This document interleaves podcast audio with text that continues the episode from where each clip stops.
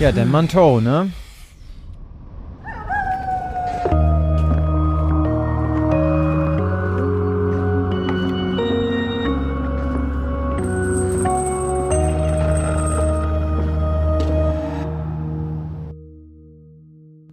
Herzlich willkommen zur 38. Folge von Geschichten aus dem Altbau, dem Grusel-Podcast mit mir, Christoph Erbruck. Und mit mir, Josh Kliemann. Und auch in der Folge 38 haben wir wieder zwei Geschichten für euch geschrieben. Und die sind wieder mal voller schauriger Ereignisse, mysteriöser Vorkommnisse und unerklärbarer Phänomene.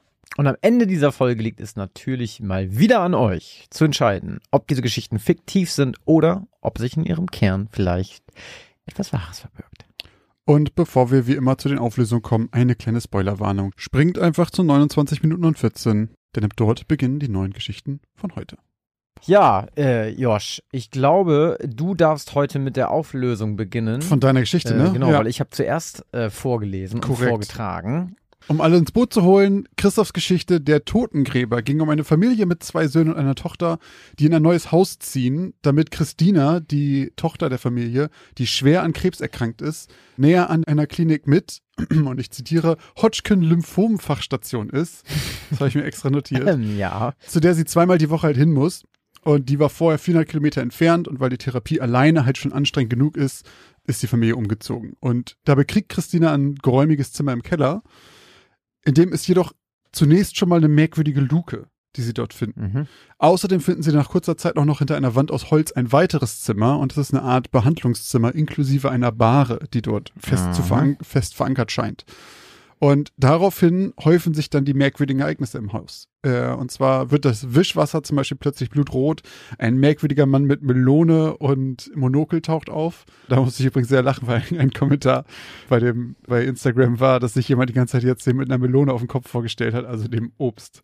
Er hat sich Ach die ganze Zeit so, ein Typ mit einer wirklich? Melone auf dem Kopf vorgestellt. Fand ich sehr schön. Äh, genau, aber der Mann verschwindet dann immer wieder und nachts wird die Familie auch von lauten Stimmen wachgehalten. Und das Ganze gipfelt dann darin, dass einer der Brüder von äh, Christina auf diese Bahre klettert in dem versteckten Zimmer und dann anfängt sich unkontrolliert darauf zu drehen. Und als Christina dazukommt und von ihrem und ihren Bruder von der Bahre reißt, spricht sie mit einer vollkommen veränderten und tiefen Stimme und wirkt ihn. Und äh, nur ihr Vater konnte sie wahrscheinlich davon abhalten, ihren Bruder zu ersticken. Ja.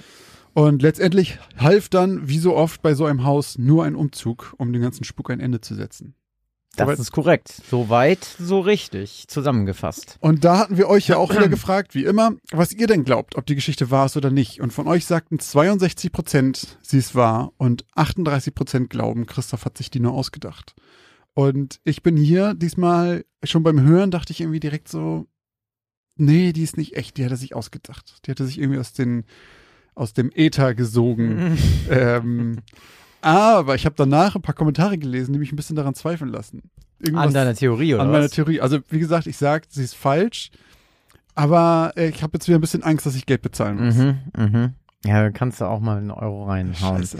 Ähm, da täuschst du dich nämlich. Da hättest du mal der Mehrheit Glauben schenken sollen und äh, auf wahr tippen sollen. Aber das machen wir ja auch nie. Ne? Wir bleiben ja eigentlich immer bei unserer ersten Vermutung, beziehungsweise ändern nicht unseren Kurs, nur weil wir plötzlich wissen, was Sache ist. Genau, weil also in den halt- Kommentaren gesch was Man, geschrieben sein Kurs wurde. kann man ja schon ändern, Genau. aber halt nicht weil, wegen Input von Genau. außen quasi.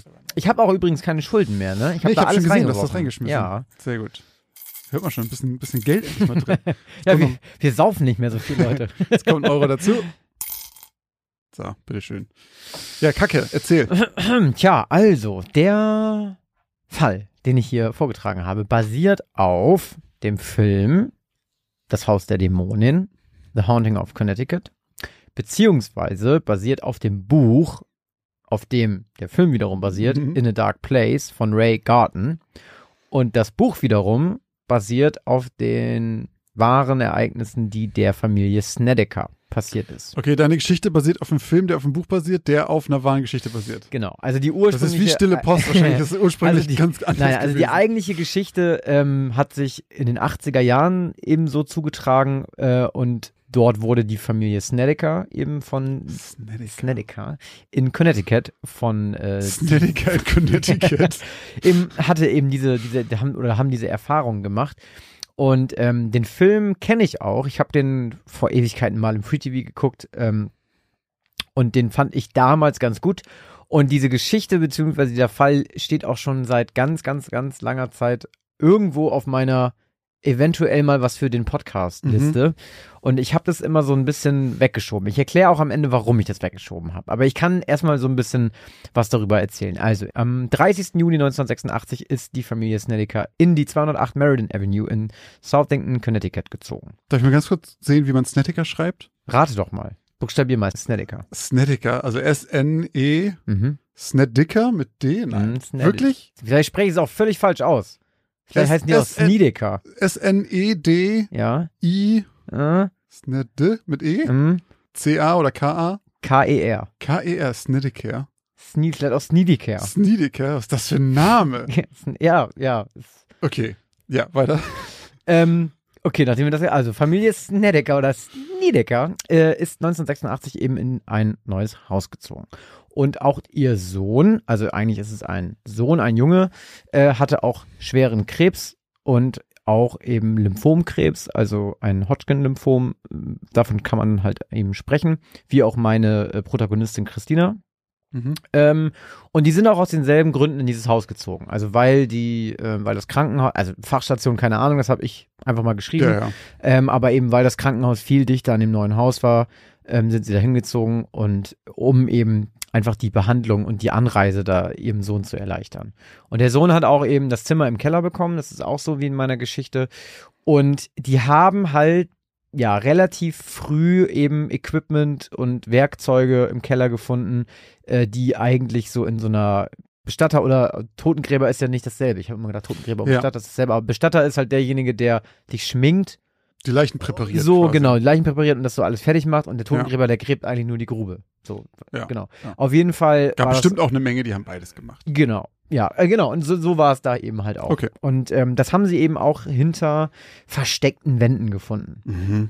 Ähnlich halt wie in meiner Geschichte. Also dieses, dass sie quasi diesen Pressspanwand da findet und das da mit ihrem Schrauben, äh, mit ihrem Taschenmesser da aufschraubt und so, das ist mein Ding okay. gewesen, aber das, sie haben eben dieses ganze Zeug hinter irgendwelchen Wänden gefunden und haben auch in ihrem Garten einen kleinen Friedhof entdeckt.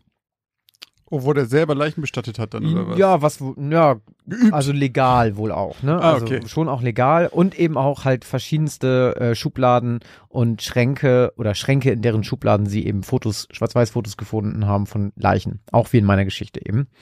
Und genau, eben nicht lange, das ist halt wieder so Klassiker eigentlich, nicht lange nachdem sie eingezogen sind oder waren, ging es halt eben los, dass sie eben verschiedenste Spuk Erscheinungen äh, gesehen haben, gefühlt haben, gehört haben. Also zum Beispiel das mit dem Mob, das ist, dass sie die Mama gewischt hat und auf einmal das Wasser sich blutrot gefärbt hat. Das soll genau so passieren sein. Okay. Der Mann mit Melone und Monokel, das ist mein okay, Ding ja. gewesen. Aber die Familie hat verschiedenste Spirits, Geister und Gestalten halt gesehen mhm. und äh, gehört auch nachts. Also eigentlich auch so ein bisschen so das ganze typische Spukfeuerwerk, was da ja. halt immer so abgefeuert wird, wenn ein, De wenn ein Haus mit Dämonen infiziert ist. Was ähm, man halt so kennt. Alltäglicher Spuk. Genau. Und was, was ein bisschen besonders war, fand ich, war halt, dass die Temperaturen sich regelmäßig geändert haben. Also von ganz ah, heiß bis ganz kalt, das hat die Familie oft gesagt, dass das passiert ist. Und sie haben halt eben, ja, tote Menschen gesehen, komische Geräusche gehört und so weiter und so fort. Das war ja übrigens auch in diesem Ex-Murder-Haus, was ich mal hatte in einer hm, Geschichte. Da ja. war das auch so, dass sie gesagt haben, plötzlich wurde es unerträglich heiß oder ganz, ganz kalt. Dieses stimmt. Temperaturmäßige ja, gibt es auch öfter mal, hört man öfter mal. Ähm, genau, und auch die Story mit dem Drehen des Geschwisterchens des mhm. Sohnes, Philipp hieß er übrigens in Wirklichkeit, Philipp Snedeker, ist auch so passiert und es gab auch einen Angriff auf den Bruder. So, auch ich weiß, von, genau, auch von, also der Philipp hat seinen Bruder angegriffen, genau wie Christina ihren Bruder, Bruder angegriffen hat. Ich weiß aber ehrlich gesagt nicht, wie dieser Angriff war, ob er sie, ob er ihn auch gewirkt hat oder nicht. Okay. Das, ich habe hab das im Film nicht mehr gesehen. Es, ah, stand okay. halt, von, es wurde halt von einem Angriff gesprochen, der ebenfalls mit diesem Spinning zu tun hatte auf mhm. dieser Bahre. Spinning Attack. Ja, und, und der ist dann eben auch, Fun Fact, auch 45 Tage in die Klapse gekommen danach. Aha. Genau. Okay. Also dieselbe Zeit haben die quasi Christina und Philipp dort verbracht. Ich hatte übrigens beim zweiten Hören von der Geschichte erst gerafft, dass ich, weil ich habe mich erst gewundert, diese Bahre, ich dachte, die wäre total fest verankert und die dreht sich jetzt plötzlich und fliegt da rum. Aber dass er das nur auf Er, der Bahre er ist auf der Bahre. Und dann ja, hatte ich ja. dieses Bild von, von äh, Herr der Ringe im Kopf, wenn Gandalf gegen Saruman kämpft. Ach, da und da so Gandalf da so rumgewirbelt wird. Das, sieht, Das- das, sieht, das ist so, das ist so, finde ich, eine Sache, die irgendwie nicht geil ist. Ja, dass sie sich einfach nur umschubsen aus. da, ne? Ja. Ähm, naja, egal. Zurück hier zu der wahren Geschichte des äh, Snedeker Haunting of Connecticut. Ähm, in meiner Geschichte werden dann ja ein paar Experten eingeladen, die eben dort rausfinden sollen, was da los ist. Ja. Und es waren auch in Wirklichkeit drei. Und zwei von denen waren natürlich die Warrens, wir Warrens. sie. Genau, wir kennen sie mittlerweile schon aus äh, mehreren Folgen tatsächlich. Ähm, genau, das Ehepaar Lorraine und Ed Warren waren auch in diesem Haus und haben ähm, auch pathologisches äh, Equipment im Keller gefunden und haben auch von Falltüren berichtet. Das ist bei mir halt die Luke, eben Mhm. wo halt eben einfach Särge durchgeschoben wurden Mhm. ähm, die äh, dann dort weiterverarbeitet wurden oder dessen Insassen weiterverarbeitet wurden.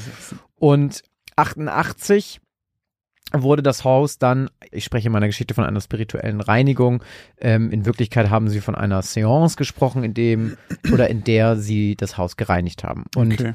die Warrens und auch der, da war quasi noch jemand mit dabei, der sich auch so ein bisschen spezialisiert hat auf Geister und also mehr auf Geister als auf Dämonen.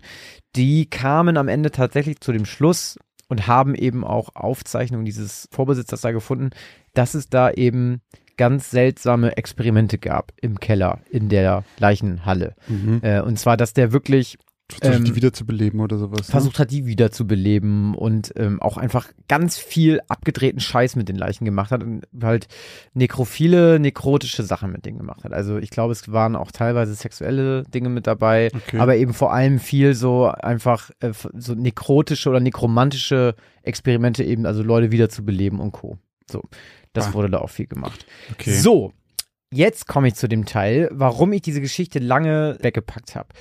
Wie natürlich bei allen Geschichten, irgendwie Geistergeschichten und so, haben wir beide schon oft drüber geredet, dass wir auch nicht so häufig daran glauben und du ja auch immer häufig bei solchen Sachen sagst, naja, haben die einen Grund gehabt?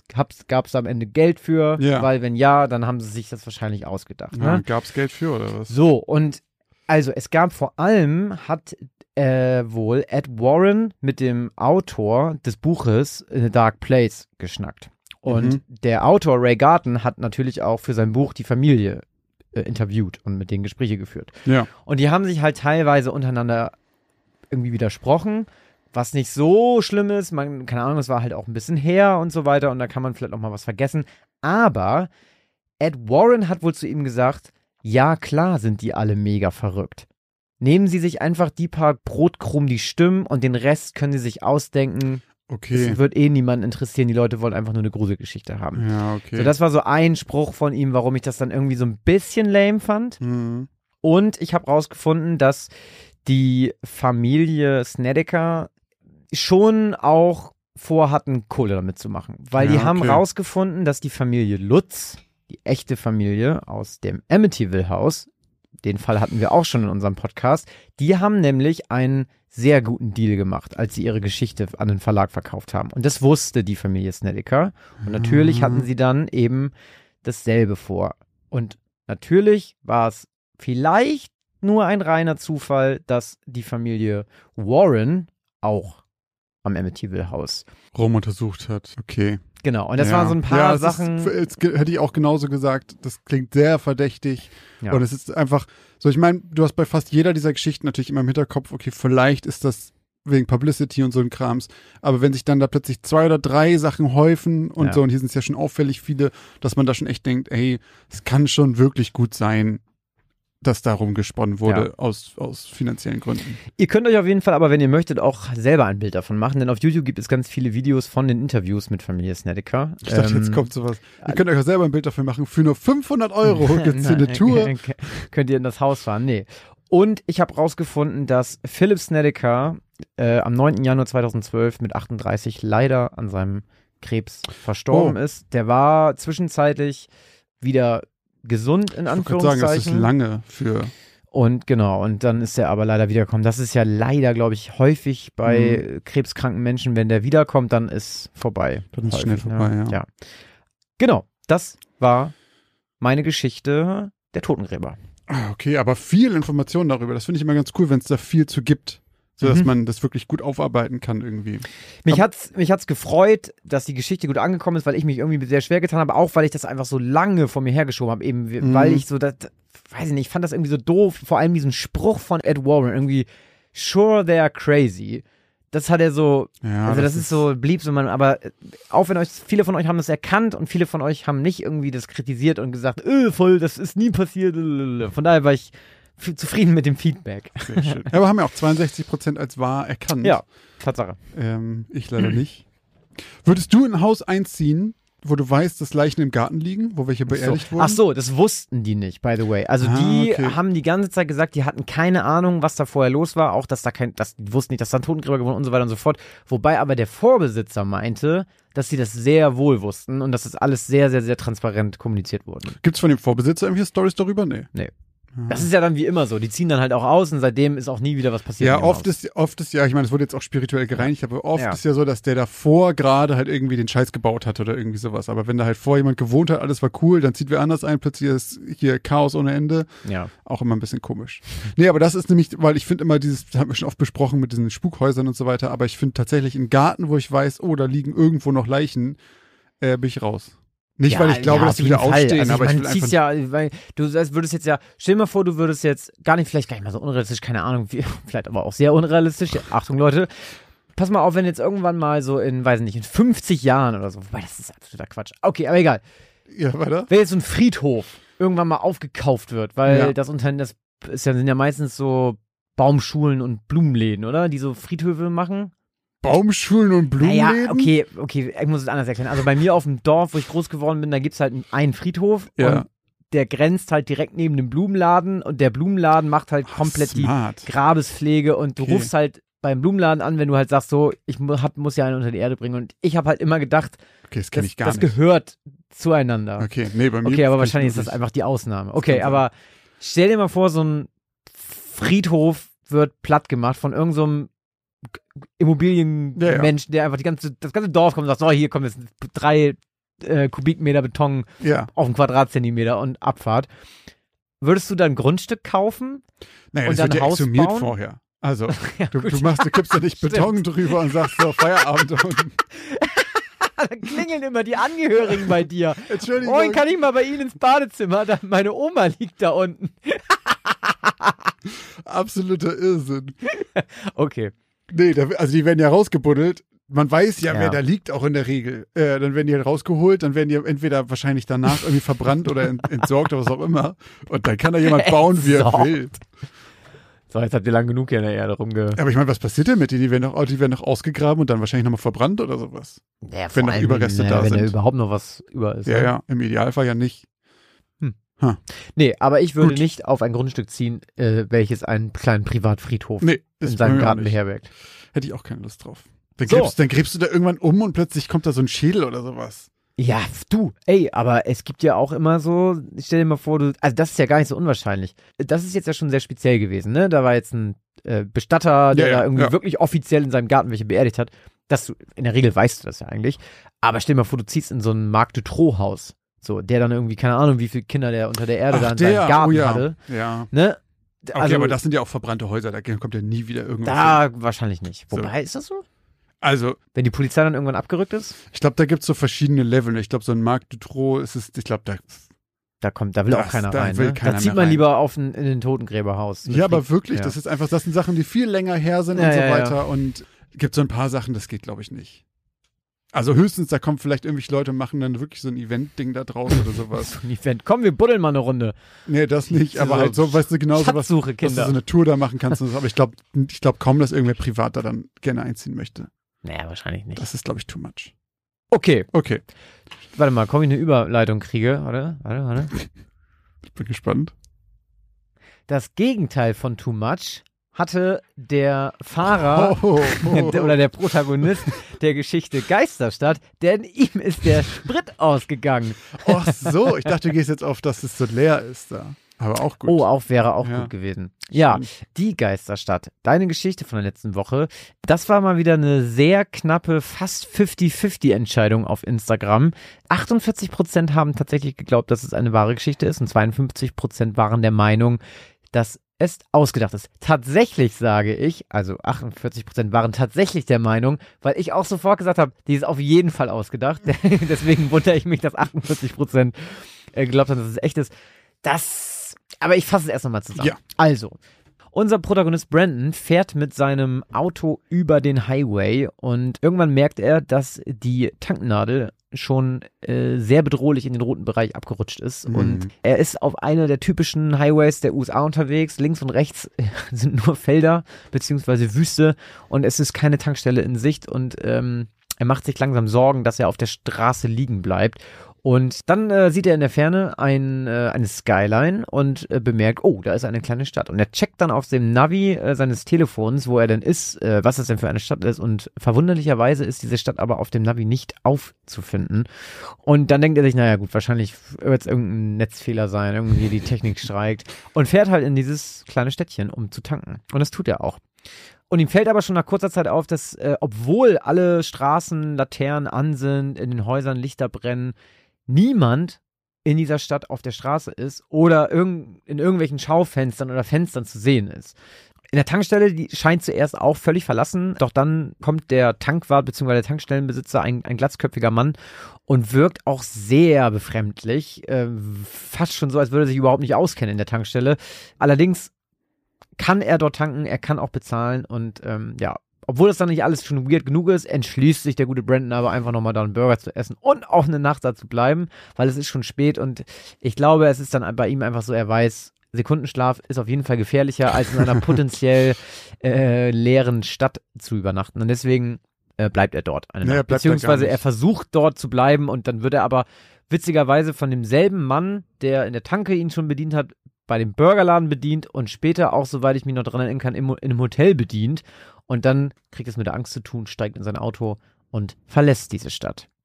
Mhm. So, ich habe ja schon äh, in der Folge gesagt, dass ich dann so gedacht habe, oh, gleich verschwindet dieses Städtchen Die im Fata Rückspiegel. Morgana. Genau. Und dann ist es nicht passiert. Und dann habe ich gedacht, ha, für einen kurzen Moment habe ich gedacht, naja gut, vielleicht basiert das lose auf so einem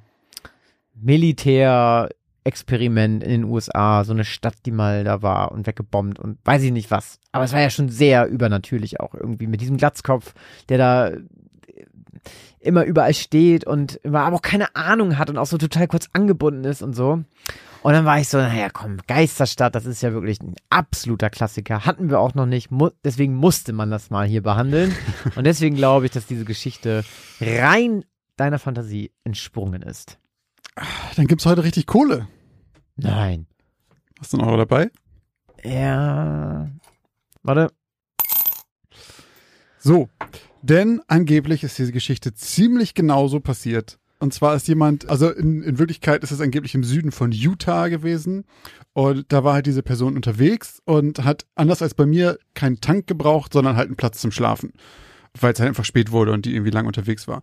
Und hat dann halt diese Stadt in der Entfernung gesehen und diese unmarkierte Abfahrt auch genommen. Und es war auch wirklich nicht auf dem Navi zu sehen. Und war dann halt in einer komplett leeren Stadt, in der auch noch zusätzlich noch so merkwürdige Jazzmusik lief über Lautsprecher auf der Straße Was? Und äh, ging dann zu drei Fastfood-Läden, weil das halt auch wie in meiner Geschichte halt komplett einfach eine, so eine Kleinstadt war mit Läden und so weiter und so und hat erst in der dritt, im dritten Laden Menschen getroffen und die wirkten halt auch sehr genervt und hat dann wirklich auch Mikrowellenessen bekommen und sowas. Er hat dann auch tatsächlich ein Hotel für die Nacht bekommen wohl in einem Hotels, wo dann auch wirklich die gleiche Person gearbeitet hat, die er vorher im Fastfood-Laden gesehen hat. Und im Nachhinein war auch noch alles, was er da mit Karte bezahlt hat. Bei mir ging ja das Kartenlesegerät nicht, bei ihm ging das. Aber die Abrechnungen sind niemals auf seiner Karte erschienen. Und in den Kommentaren dazu, wo er das berichtet hatte, haben halt viele Leute gesagt, das glauben sie und das können sie sich gut vorstellen, weil es wohl tatsächlich genau diese kleinen künstlichen Städte in den USA geben soll, die als staatliche Übungsplätze dienen. Für FBI, CIA und andere. Wo die wirklich künstliche Städte bauen und da dann auch eben so eine, so eine, wie nennt man das auf Deutsch, Skeleton Crew, so ein paar Leute einfach immer da haben, die das halt warten. So, und die einfach da Okay. arbeiten. Und das heißt, die Leute, die er getroffen hat, sind anscheinend irgendwelche Beamten, die halt arschgenervt waren, weil sie jetzt anscheinend wahrscheinlich etliche Seiten Berichte schreiben müssen, wie es irgendein Zivilist geschafft hat, auf dieses Übungsgelände zu kommen. Ja, aber Deswegen was, auch- was üben die da? Also so, äh, so äh, irgendwelche Manöver oder ich was? vermute mal, ja. Oder So- halt so Geiselnahmen-Krams oder irgendwie Okay, sowas Alter, wahrscheinlich. Was? Dann bauen die da so. Alter. Und deswegen war auch, als er rausgefahren ist, hat er halt diesen Zaun bemerkt. Weil eigentlich ist das halt komplett abgeschlossen. Und er hat es nämlich auch nicht, er hat nicht die Skyline gesehen, sondern nur, also in meiner Geschichte nachts diese Lichter ja, ja, gesehen. ich wollte gerade sagen, Skyline, die bauen ja keine Wolkenkratzer Nee, hin. genau. Ja, Aber ja, es war halt ja, einfach ja. eine kleine Stadt anscheinend. Krass. Und dann ist er halt rein und hat auf dem Hinweg, anscheinend weil es dunkel war, das Tor nicht gesehen, auf dem Rückweg aber dann schon. Und das ist so direkt hinter ihm zugegangen, weil eigentlich ist es halt ein abgeschlossenes, abgeriegeltes Gelände. Und anscheinend gibt es die halt wirklich. Also, das ist natürlich schwer, da Beweise für zu finden, ne? Ja. Weil die halt, da gibt's ja keine Fotos von und so. Aber das ist wohl hinlänglich bekannt, dass es sowas geben soll. Das ist ja völlig abgefahren. Wo kommst du immer mit solchen Sachen her? Das Internet ist groß und weit und ein Platz, in dem man sich verirren kann, Christoph. Darknet, so wie du deine Stories aus dem Darknet holst.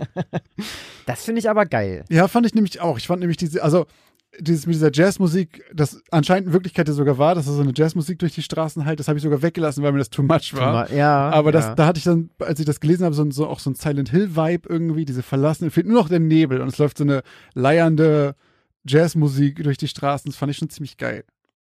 geil. Ja, das war meine Geschichte und angeblich ist sie wahr. Eben wie, wie bei deiner auch, man kann natürlich berechtigte Zweifel daran haben. So, weil ich eben, wie gesagt, es gibt keine Beweise dafür. Aber nach dem, was man so liest, gibt es wohl solche Städte so, das ist wohl anscheinend so und deswegen kann es, also ich würde es nicht ausschließen, dass das mal wirklich passiert ist. Von daher glaube ich das einfach mal. Cool. Ja, fand ich auch. Das hätte ich niemals gedacht. Das hätte ich nie im Leben gedacht. Das klang für mich wie so eine, wie so ein, ja, wie so ein Klassiker. Ja, ne? Ja, Aus Geisterstadt, weißt du, das ist auch so. Der Titel ist halt so. Ey, wir haben ja auch gesagt, drei Fragezeichen und es gibt Ja, auch ja. natürlich eine Folge, die so heißt. Ja, natürlich. Aber das wäre auch komisch, wenn nicht. So Ja. ähnlich wie bei uns, dass man sagt, oh, das hätte früher, viel früher mal kommen können, so eine Geisterstadt, ist bei drei Ja. Fragezeichen auch, dass man denkt, na gut, das ist halt ein No-Brainer, dass man das irgendwann mal macht. Jetzt machen wir eine kurze Werbeunterbrechung. Was glaubt ihr, gebt ihr eigentlich so für Essen im Monat aus? Oder für Klamotten? Oder um nebenan in dem kleinen süßen Café einen Cappuccino zu trinken? Was auch immer ihr gerade vermutet, vielleicht liegt ihr mit diesen Vermutungen ganz schön daneben. Wenn ihr das mal überprüfen wollt, dann kann euch die App Finanzguru dabei helfen, denn dort könnt ihr Budgets einstellen für verschiedene Sachen, die ihr braucht, zum Beispiel fürs Einkaufen, für Essen oder was auch immer ihr sonst ähm, budgetieren wollt und dann mal so einen kleinen Self-Check machen, ob ihr denn wirklich da liegt, wo ihr glaubt, dass ihr liegt oder doch merkt, oh, ich gebe vielleicht ganz schön viel Geld für Cappuccini aus. Und in diesem Fall kann euch Finanzguru sehr dabei helfen, einen Überblick über eure Finanzen zu bekommen und diesen Überblick auch zu behalten. Das Beste daran ist, das Ganze ist vollkommen kostenlos. Ihr habt aber die Möglichkeit für 2,99 Euro im Monat Finanzguru Plus zu holen und ein paar Extrafunktionen freizuschalten. Um dieses Geld aber auch noch zu sparen, um zumindest zu gucken vorher, braucht ihr das überhaupt wirklich? Ist das eine von diesen Ausgaben, die euch hilft? Dafür könnt ihr Finanzguru Plus drei Monate komplett kostenlos testen. Dafür müsst ihr einfach nur den Code Altbau benutzen. Der ist 30 Tage lang gültig und damit bekommt ihr drei Monate Finanzguru Plus vollkommen kostenlos. Ganz wichtig jedoch, das gilt nur für Neukunden. Das heißt, wenn ihr schon Kunde da seid, da seid ihr wahrscheinlich eh glücklich damit und braucht ihn gar nicht. Die Anleitung, wie das funktioniert, könnt ihr ganz einfach hier finden bei uns in den Shownotes. Das haben wir euch wie immer hier verlinkt. Also probiert es jetzt gerne aus und guckt mal, wo ihr bei euren Budgets in Wirklichkeit liegt und ob da nicht für irgendwas viel zu viel Geld flöten geht.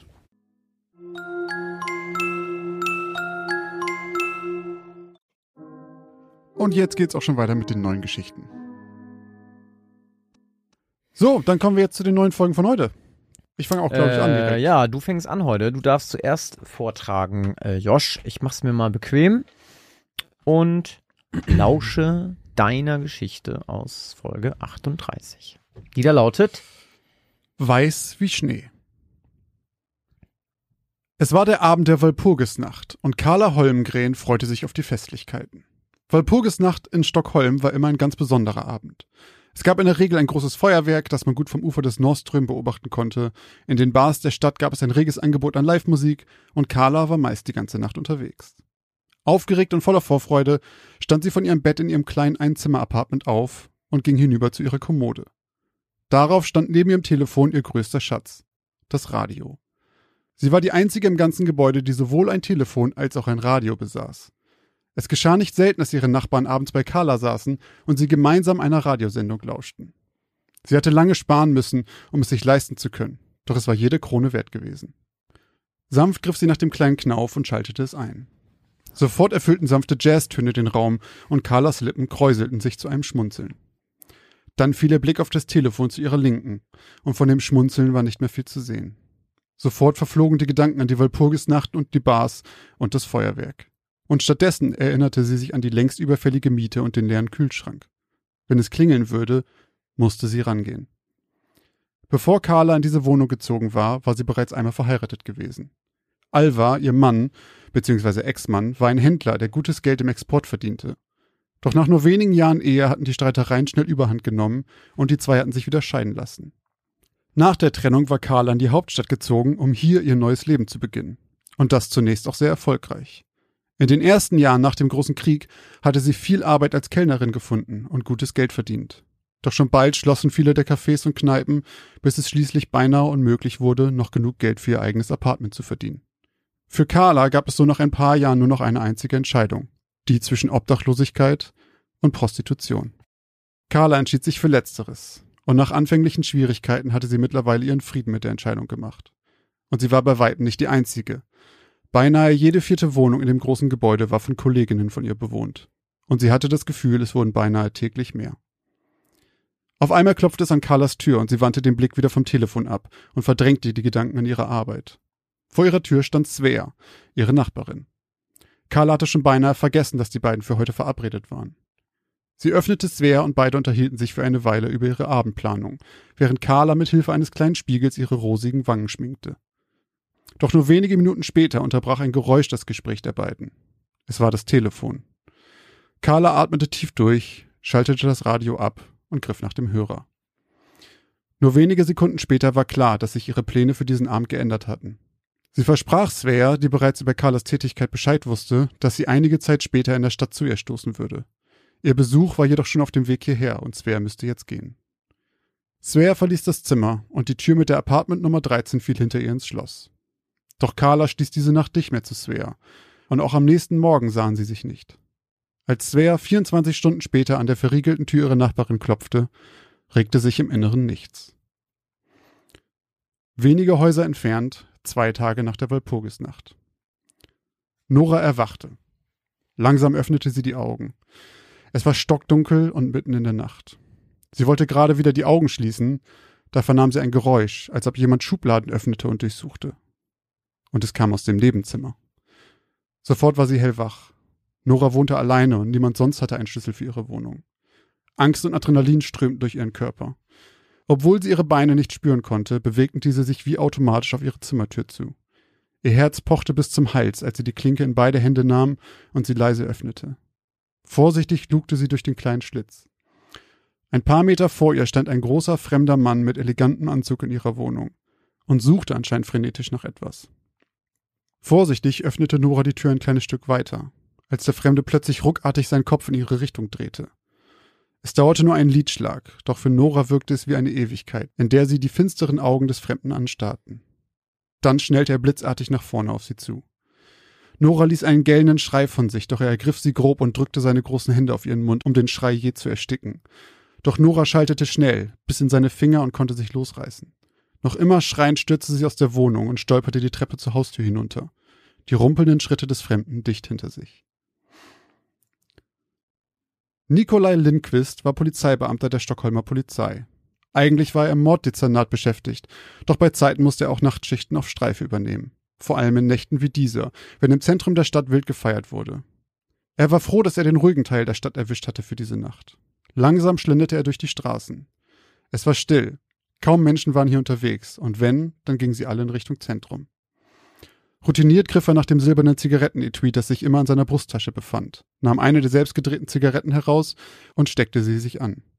Genüsslich zog er an der glimmenden Kippe und sog den Rauch tief ein.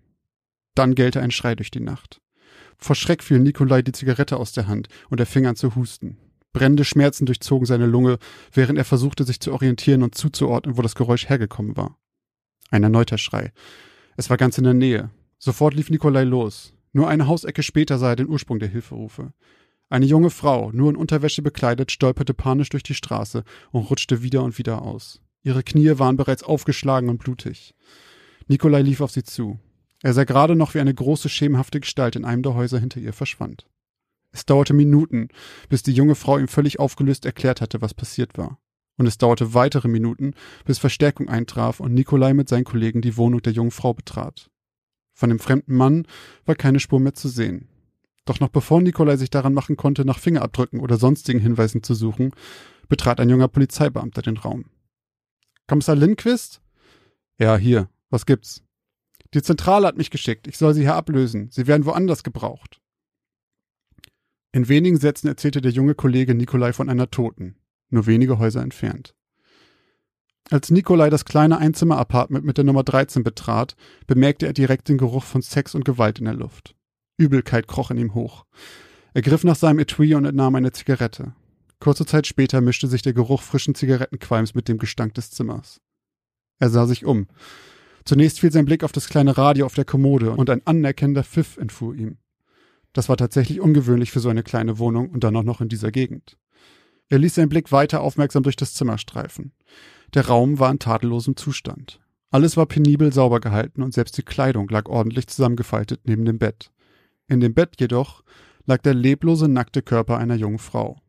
Sie lag auf dem Bauch. Nikolai fiel sofort die ungewöhnlich bleiche Haut des Körpers auf. So weiß wie Schnee. Das hatte er auch noch nie gesehen. Langsam näherte er sich dem leblosen Körper. Ein kleiner Teil des sonst weißen Lakens war im Bereich um den Kopf dunkelrot und braun gefärbt, von größtenteils bereits geronnenem Blut. Der Hinterkopf der Leiche war tief eingedellt.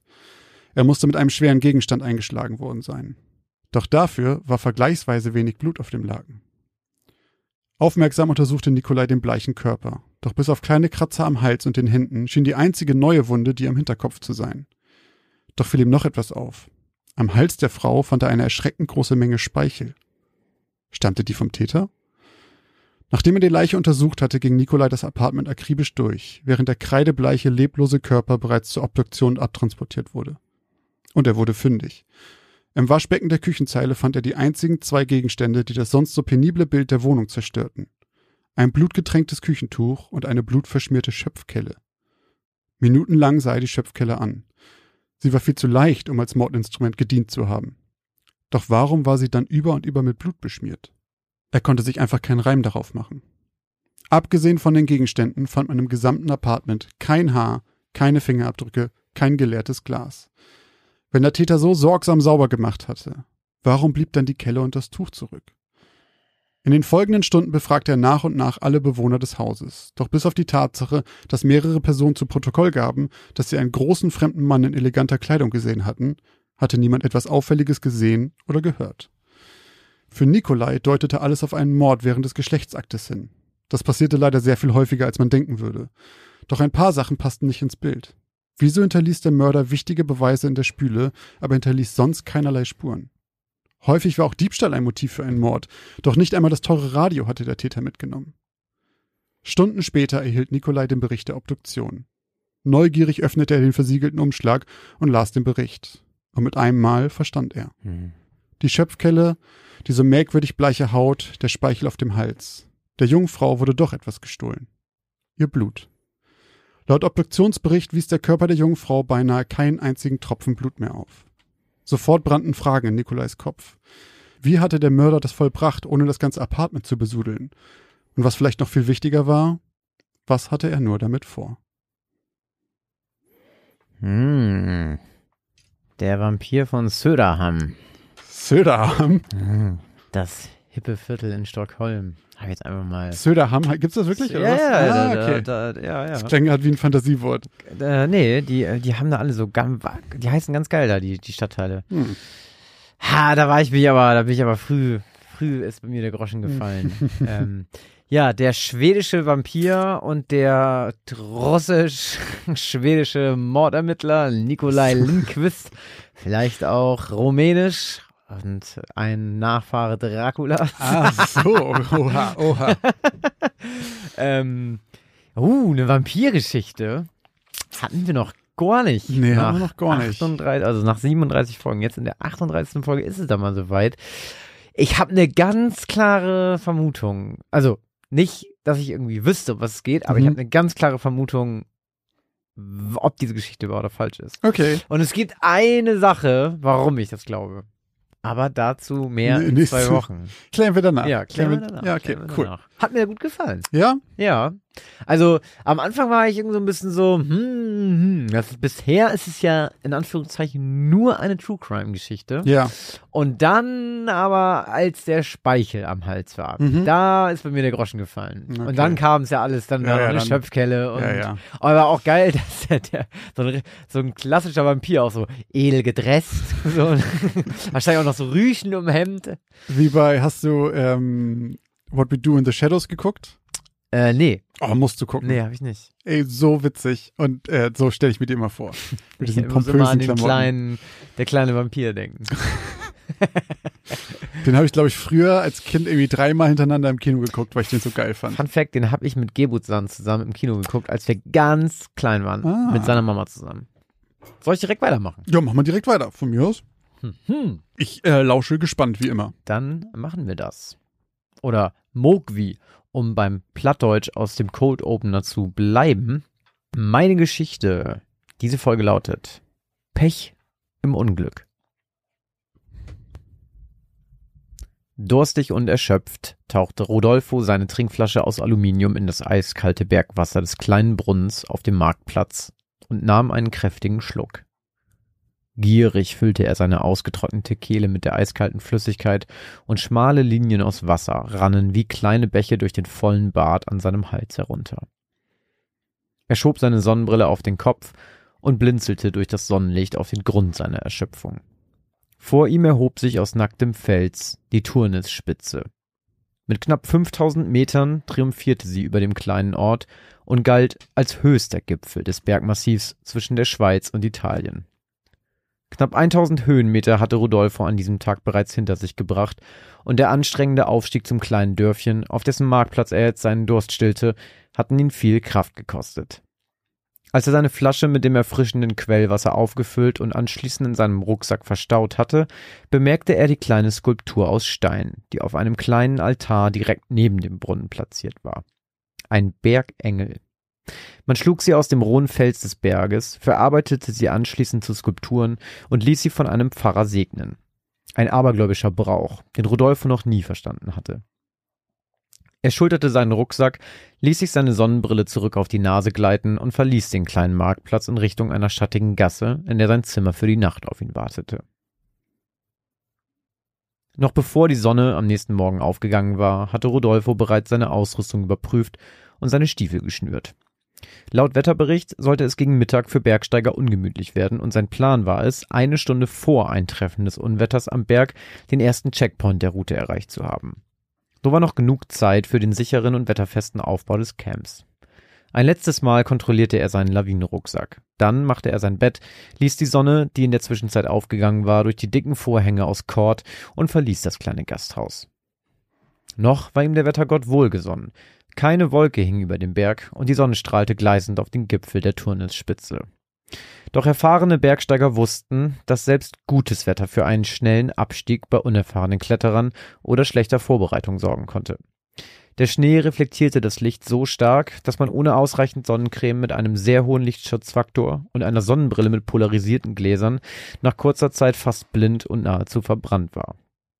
Rodolfo hingegen hatte natürlich vorgesorgt und sich auf jede Wetterlage eingestellt. Egal ob Sonnencreme oder Brille, Lawinenrucksack, Daunenunterwäsche oder Schlafsack für Extremkälte, der Aufstieg würde nicht an falschem Equipment oder mangelnder Erfahrung scheitern. Gegen 11 Uhr schaute Rodolfo das erste Mal auf die Uhr. Er war seit knapp sechs Stunden unterwegs und hatte lediglich nur ein paar kurze Trinkpausen gemacht. Erschöpft wischte er sich den Schweiß von der Stirn und hielt für einen Moment inne, um auf der Karte seine Position zu bestimmen. Bis zum Checkpoint waren es noch etwa zwei Stunden. Rodolfo warf einen erneuten Blick auf das Ziffernblatt seiner Armbanduhr. Er lag gut in der Zeit. Das Unwetter war erst für 14.30 Uhr angekündigt. Wenn er das Tempo hielt, würde er sogar noch mit eingeplanter Mittagspause und dem Aufbau des Camps einen kleinen Puffer haben. Seine Lungen nahmen einen tiefen Zug der erfrischenden Bergluft und er bewunderte zum ersten Mal seit seinem Aufstieg die Aussicht, die sich ihm hier oben bot. In der Ferne konnte er das Tal bewundern. Seen und satte Graslandschaften wechselten sich mit kurzen, felsigen Anhöhen ab. Doch so schön das Panorama auch war, nur einen halben Meter vor Rodolfo ging es zweieinhalbtausend Meter an der glatten und steilen Felswand hinab in die Tiefe. Wer sich hier einen Fehltritt erlaubte, stürzte unweigerlich in den Tod. Gedankenversunken starrte er noch einen Moment auf zwei Gämse in nicht allzu weiter Ferne, bis ihn ein kühler, aber kräftiger Windzug aus seinen Gedanken holte. Es war Zeit, aufzubrechen. Eine Stunde später hatte Rudolfo es fast bis an die 3000er Grenze geschafft und entschied sich, eine erste richtige Pause zu machen, um etwas zu essen. Während der letzten halben Stunde seines Aufstiegs waren die Temperaturen rapide abgefallen und eine dicke Schneedecke bedeckte jetzt den scharfkantigen grauen Fels.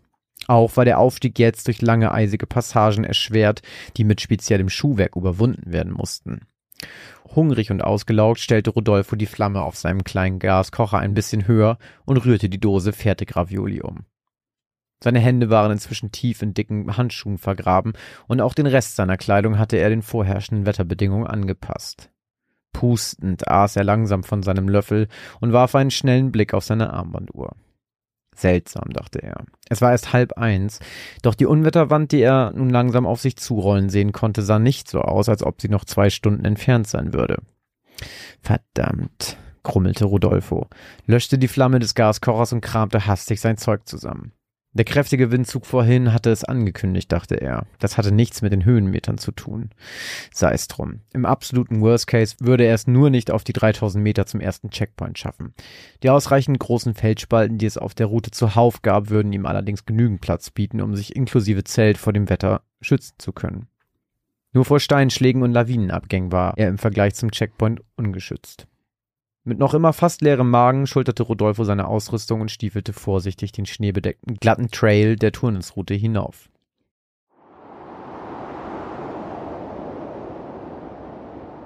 Keuchend kämpfte sich Rodolfo eine Dreiviertelstunde später durch die Vorhut des Unwetters. Der Schneesturm, der den Berg seit ein paar Minuten fest in seinem eisigen Griff hatte, war urplötzlich da gewesen und hätte ihn vermutlich in die Tiefe gerissen, wenn sich die Spikes an seinen Stiefeln nicht in das Eis gebohrt hätten. Die Sicht war katastrophal. Mit dem Rücken an den Fels gepresst, bewegte sich Rodolfo im Schneckentempo seitlich an der Felswand entlang und schob mit der Hand den Karabiner am Sicherungsseil, welches tief in die Wand geschlagen war, weiter. Zum ersten Mal seit 25 Jahren hatte Rodolfo Angst während eines Aufstiegs. Mit zugekniffenen Augen blickte er auf das verschneite Ziffernblatt seiner Uhr. Es war kurz vor halb zwei. Vielleicht blieben ihm noch 15, höchstens 20 Minuten, bis es ernsthaft lebensgefährlich war, auf dem Trail zu sein. Scheiße, brüllte Rodolfo verzweifelt. Wie zum Teufel soll ich in diesem Schneegestöber einen Unterschlupf finden? Doch dann hörte er plötzlich etwas. Hierher! Hierher! Es war durch den Sturm fast nicht zu verstehen, doch es klang so, als würde jemand Rodolfo zu sich rufen. Hierher, kommen Sie! Jetzt vernahm er es ganz deutlich. Vorsichtig bewegte er sich, noch immer fest an die Wand gepresst in Richtung der Stimme. Sie wurde lauter, und jetzt konnte Rodolfo zwischen dem Wirbel aus Schneeflocken etwas erkennen. Eine Gestalt, in einer gelben Jacke.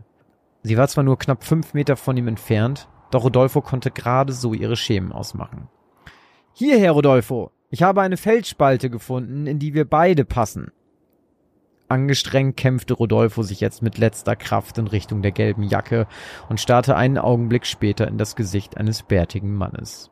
Das Gesicht war von tiefen Falten geradezu durchfurcht, und Schnee und Eis hatten sich in den Brauen und dem Bart des Mannes festgesetzt. Seine Augen waren eisblau, und Rodolfo war verwundert, dass er keine Brille trug. Es musste nahezu unmöglich gewesen sein, ihn während des Sturms auszumachen. Wo lang? brüllte Rodolfo sofort gegen den Sturm an. Für Dankes Reden war noch genügend Zeit, wenn die beiden in Sicherheit waren. Jetzt ging es darum, aus der Schusslinie des Unwetters zu geraten. Einfach mir nach! Es ist nicht weit! schrie der Unbekannte und drehte Rodolfo den Rücken zu. Langsam stapften die beiden noch ein paar weitere Meter, die Hände schützend vor das Gesicht haltend durch den Blizzard, den vereisten Trail hinauf, bis der Unbekannte in der gelben Jacke plötzlich links in der Felswand vor Rodolfo verschwand und ihn Sekunden später mit einem festen Druck ebenfalls in die Spalte zog. Hier bist du sicher, Rodolfo, kicherte der Mann in der gelben Jacke plötzlich leise und kräuselte seine Lippen. Ich danke Ihnen. Woher kennen Sie meinen Namen und wer sind Sie? Ich wusste nicht, dass noch jemand heute versucht, den Turnis Trail zu nehmen. Man nennt mich Gore. Ich kenne die Namen aller, die zum Gipfel aufsteigen. Raste hier, und du bist vor dem Sturm in Sicherheit. Danke für deine Hilfe, keuchte Rodolfo erschöpft, nahm seine Brille ab und ließ sich auf den kalten Boden fallen. Seine Lider reibend erhob er den Kopf und blickte in die eisblauen Augen des Fremden, der ihn grinsend anstarrte. Niemand, der zum Gipfel steigt, fällt, solange ich am Berg bin, einem Unwetter zum Opfer. Dann verließ er die Spalte und blieb einen Moment im Schneesturm auf dem Turnestrail stehen. Ich bin gleich zurück, Rodolfo. Sammel deine Kräfte. Der Sturm hat den Berg noch fest im Griff. Und was ist mit dir? erwiderte Rodolfo. Doch der Fremde war schon verschwunden. Kraftlos wühlte Rodolfo seinen Gaskocher aus dem Rucksack und konnte ihn glücklicherweise schnell entzünden, denn der Wind kam nicht durch den schmalen Spalt der kleinen Höhle. Er hielt seine Hände über die kleine Flamme und starrte nach oben. Circa sieben Meter über ihm lief die Decke spitz zu und endete in einem kreisrunden Loch. Zum Glück fegte der Sturm darüber hinweg, dachte Rodolfo. Sonst wäre es hier zwar nicht genauso gefährlich, aber mindestens genauso ungemütlich wie auf dem Trail vor der Höhle. Er atmete ein und ließ die Augen für einen Moment geschlossen. Als er sie einen Augenblick später öffnete, zuckte er zusammen, als er den Mann namens Gore knapp sieben Meter über sich in der kreisrunden Öffnung der Decke erkannte. Er grinste noch immer, und aus seinen Augen strahlte jetzt wirklich ein merkwürdiges eisblaues Licht. Kannst du dich daran erinnern, was ich sagte? Niemand fällt einem Unwetter zum Opfer, solange ich am Berg bin. Den Kopf in Schieflage haltend blickte Rodolfo verdutzt nach oben und wollte gerade etwas sagen, als sich plötzlich die helle kreisrunde Öffnung verdunkelte und Tonnen von Schnee den 46-jährigen Alpinisten ungebremst unter sich begruben. Ein Gackern mischte sich mit dem Heulen des Windes und von der Gestalt mit der gelben Jacke war nichts mehr zu sehen. Zwei Wochen später.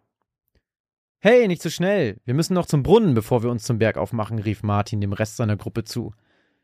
Wie kommst du darauf? Wir haben doch schon alle unsere Flaschen mit ausreichend Wasser aufgefüllt, antwortete ihm Bert. Das stimmt, aber wir haben noch nicht den Bergengel geküsst. Den was? Na, den Bergengel, die kleine steinerne Skulptur da vorne. Sie bringen Glück. Man küsst die Stirn des Bergengels und bittet um einen sicheren Aufstieg. Anschließend ist man vor bösen Berggeistern und Irrlichtern geschützt. Kommt schon, Leute, schaut mich nicht so an. Egal was ihr glaubt, euch bricht bestimmt kein Zacken aus der Krone und ich schwöre, dass ich keinen Herpes habe.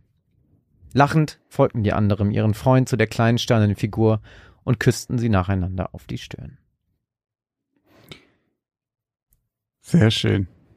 Sehr schön. Ich hab, als, als er diese, am Anfang, als der Satz kam, er ist nicht abergläubisch, da wusste ich, das wird ihm zu Verhängnis. In dem Moment dachte ich so, ja, da dachte ich so, das ist, das steht da nicht ohne Grund drin. Das kommt nochmal, irgendwann wird es nochmal aufgegriffen. Aber ich habe nicht damit gerechnet, ähm, dass das jetzt so passiert.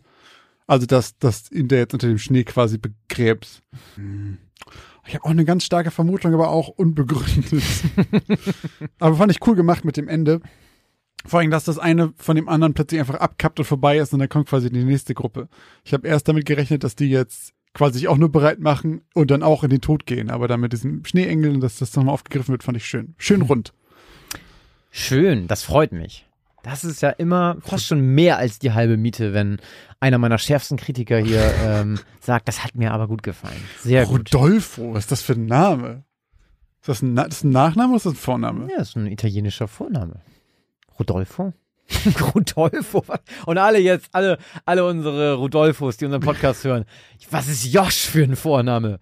Wie schreibt man den eigentlich? Mit SH? Wie schreibt man denn Rodolfo? Mit PH oder mit, mit F? Ich habe ihn mit Rudolf geschrieben, nur mit einem O am Ende.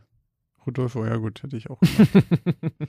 du hast es heute mit Buchstabieren. Warte mal, wie schreibt man die Snedekers? Wie hast du Rodolfo? Das sind aber auch, na, na, das kann Rodolfo Snedeker. Klettert auf den Baum. Snedeker. Ja. Wir haben ja schon mal extra dieses Thema Aberglaube hier aufgemacht. Aber ich, wir, wir haben ja auch beide gesagt, wir sind nicht abergläubisch und so. Aber das wäre bei mir schon wieder so ein Fall, weißt du, wenn ich jetzt irgendwie in so einer Gruppe dabei wäre, so, keine Ahnung, Bergsteigen oder irgendwas machen und die, und, und, und so dieser Local würde zu uns sagen, pass mal auf. Das macht man wir so. Wir müssen das jetzt alle machen. Das macht man ja. einfach so, ob ihr jetzt daran glaubt oder nicht. Tut es einfach. Ich würde es auf jeden Fall machen. Ich würde es auch nicht ich würde mich, fragen. Ich würde mich auch vor allem wirklich schlecht fühlen, wenn ich der Einzige wäre, der es nicht gemacht hat. Klar. Nicht nur wegen der Unhöflichkeit und wegen der Etikette, sondern wirklich wegen diesem Background. Ich wäre ja. so, Ah. Also, und mein, vor allem, der, der, bricht ja auch keinen Zacken. Genau, das wollte ich gerade sagen. Es ist ja, was, was hindert dich daran, das eben zu machen? So? Ja. Das ist ja nicht so wild.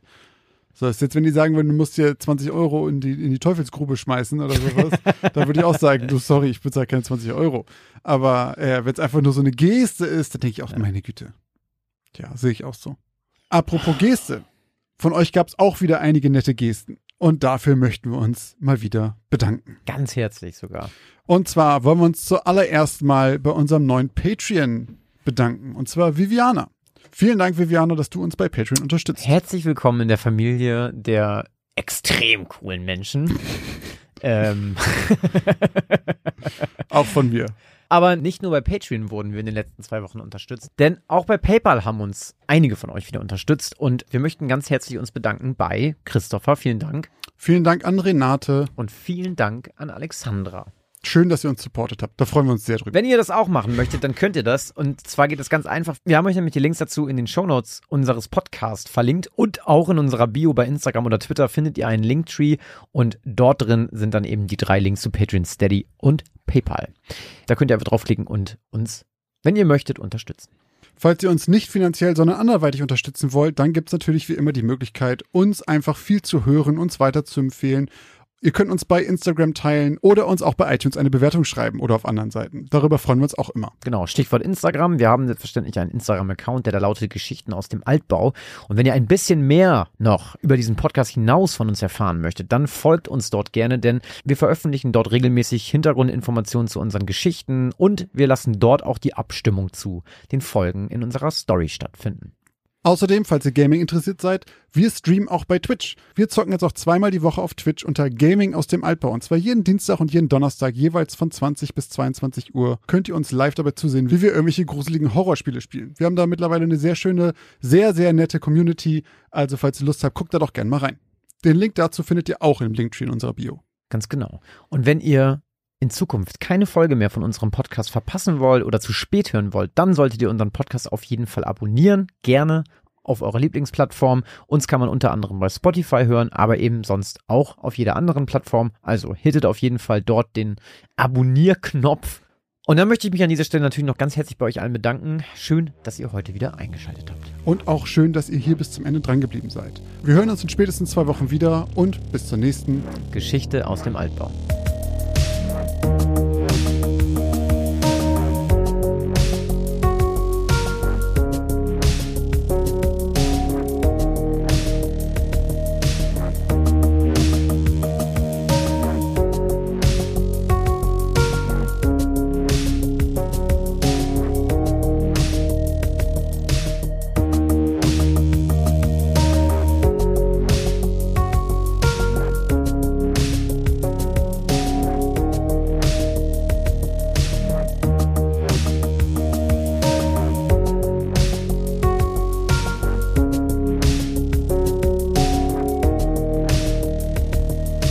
Falls auch ihr uns unterstützen wollt, äh, falls auch ihr uns Falls auch ihr uns unterstützt. Oh. Sag finanziell. Ja, will ich ja. Das ist das, wo ich die ganze Zeit hänge.